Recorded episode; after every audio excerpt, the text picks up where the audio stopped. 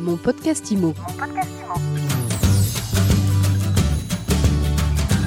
Mon podcast IMO reçoit aujourd'hui Danielle Dubrac, présidente de l'UNIS. Bonjour. Bonjour. Merci d'avoir accepté notre invitation. Je rappelle que l'UNIS est la première organisation de professionnels de l'immobilier qui représente tous les métiers du secteur, agents immobiliers, gestionnaires, syndics de copropriété, administrateurs de biens, experts et promoteurs rénovateurs. Vous avez été élu le 25 juin dernier à la présidence de l'UNIS. Aujourd'hui, c'est la rentrée. Quel bilan vous faites tout d'abord de cet été 2020 un peu particulier? Merci en tout cas de m'accueillir. Euh, bah, écoutez, euh, oui, après euh, six mois de début de pandémie, bah, l'économie est confrontée quand même à une crise durable.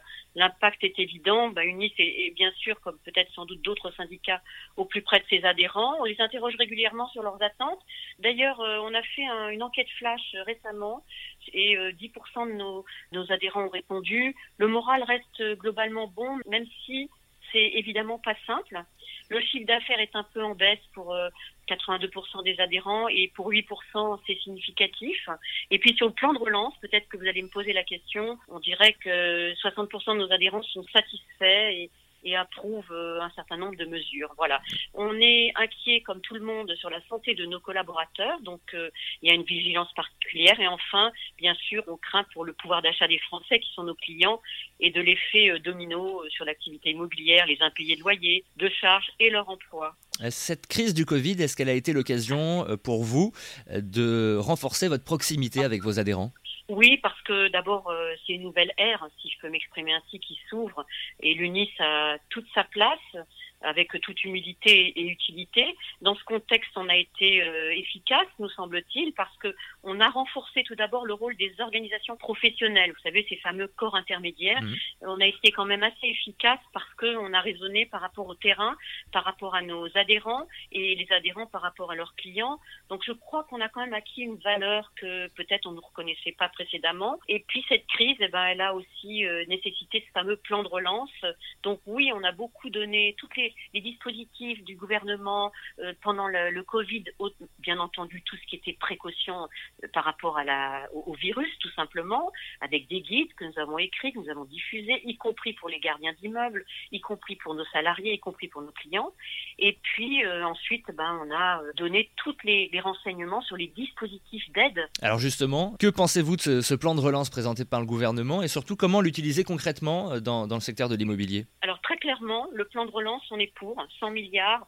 C'est superbe. On suffisant est dans une logique. Écoutez, c'est déjà pas mal 100 milliards. Ouais. Il y en a 7 milliards pour la rénovation énergétique. Et en ce qui concerne le privé, il y a 3%. Alors évidemment, on répond présent. On attend vraiment de donner une, un souffle euh, à, à l'UNIS, mais aussi de tenir les engagements euh, vis-à-vis de nos clients et vis-à-vis du gouvernement. On a une chance, une opportunité qui est à courte durée sur des sommes et sur des travaux qui vont, euh, je le répète quand même, euh, euh, améliorer la, question de l'écologie, la question des ressources naturelles.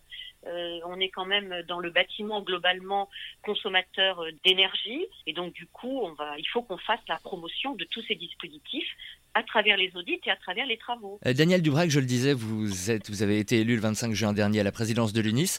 Alors parmi les ambitions que vous avez dévoilées à l'occasion de cette euh, nomination, il y a, je cite, organiser et animer la filière immobilière française et faire de la diversité des acteurs une véritable force, c'est-à-dire Bah, euh, vous savez, la filière, qu'est-ce que c'est que la filière?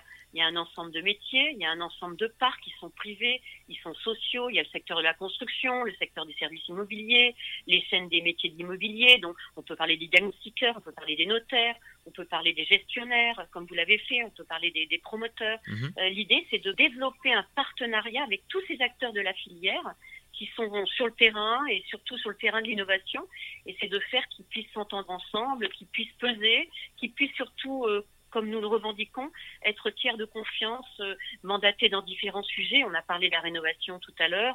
On peut parler de, tout acte de transaction de gestion immobilière. Donc c'est important pour nous d'être de revendiquer cet effet de filière parce que nous ne sommes qu'un maillon, nous gestionnaires de l'immobilier. Il y a d'autres maillons dans l'immobilier et il faut que tout ça, ça fonctionne. Allez, pour finir, parlons de la, de la location et des tensions autour de la gestion euh, du dépôt de garantie.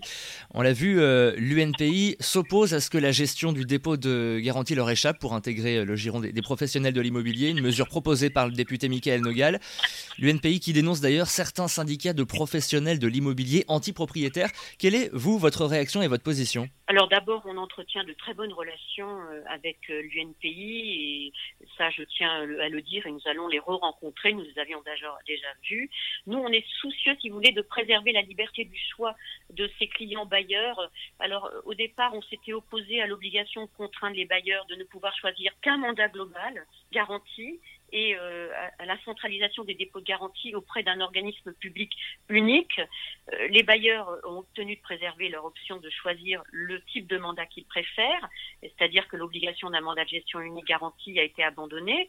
Donc ça veut dire qu'il y a une offre plurielle supplémentaire, mmh. qui est plutôt positive pour les bailleurs que représente notamment l'UNPI. Nous, on n'est pas du tout fâché avec eux. Et puis en ce qui concerne le dépôt de garantie, euh, il est séquestré auprès des professionnels qui ont une garantie financière, qui ont une RCP, qui ont les outils euh, numériques informatiques pour le faire, euh, c'est bien euh, et c'est peut-être quand même un moindre, un moindre mal.